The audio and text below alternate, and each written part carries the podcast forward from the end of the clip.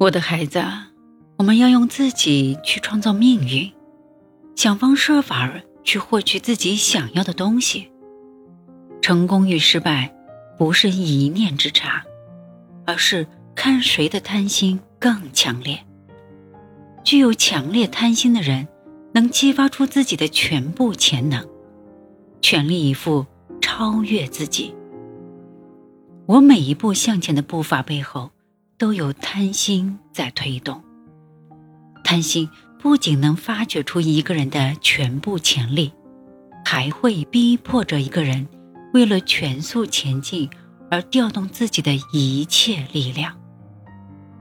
许多人都曾问过我同一个问题：是什么支配您成为一代巨富？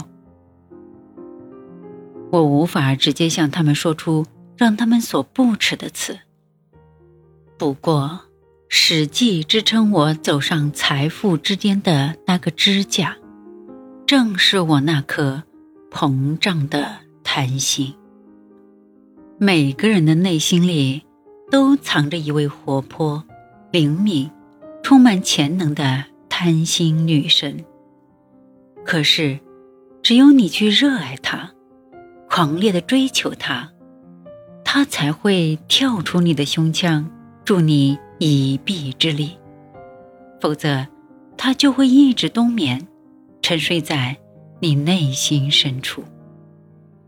没有任何东西可以阻止我打开贪心的枷锁，因为我向往成功。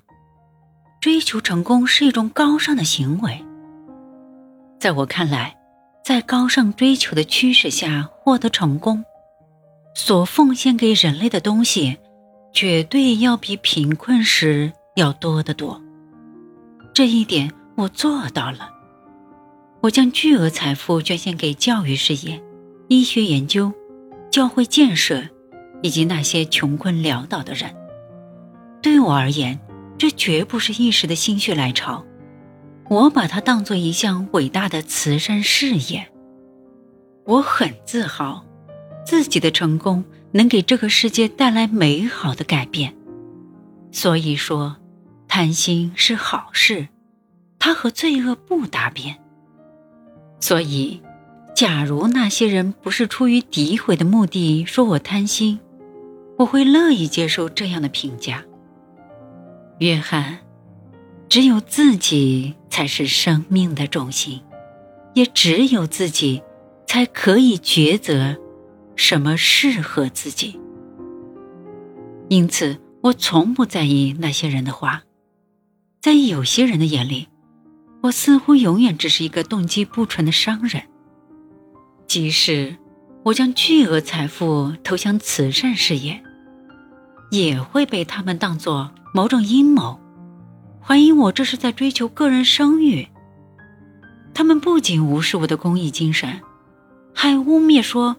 我的慈善行为是在赎罪，这真是可笑。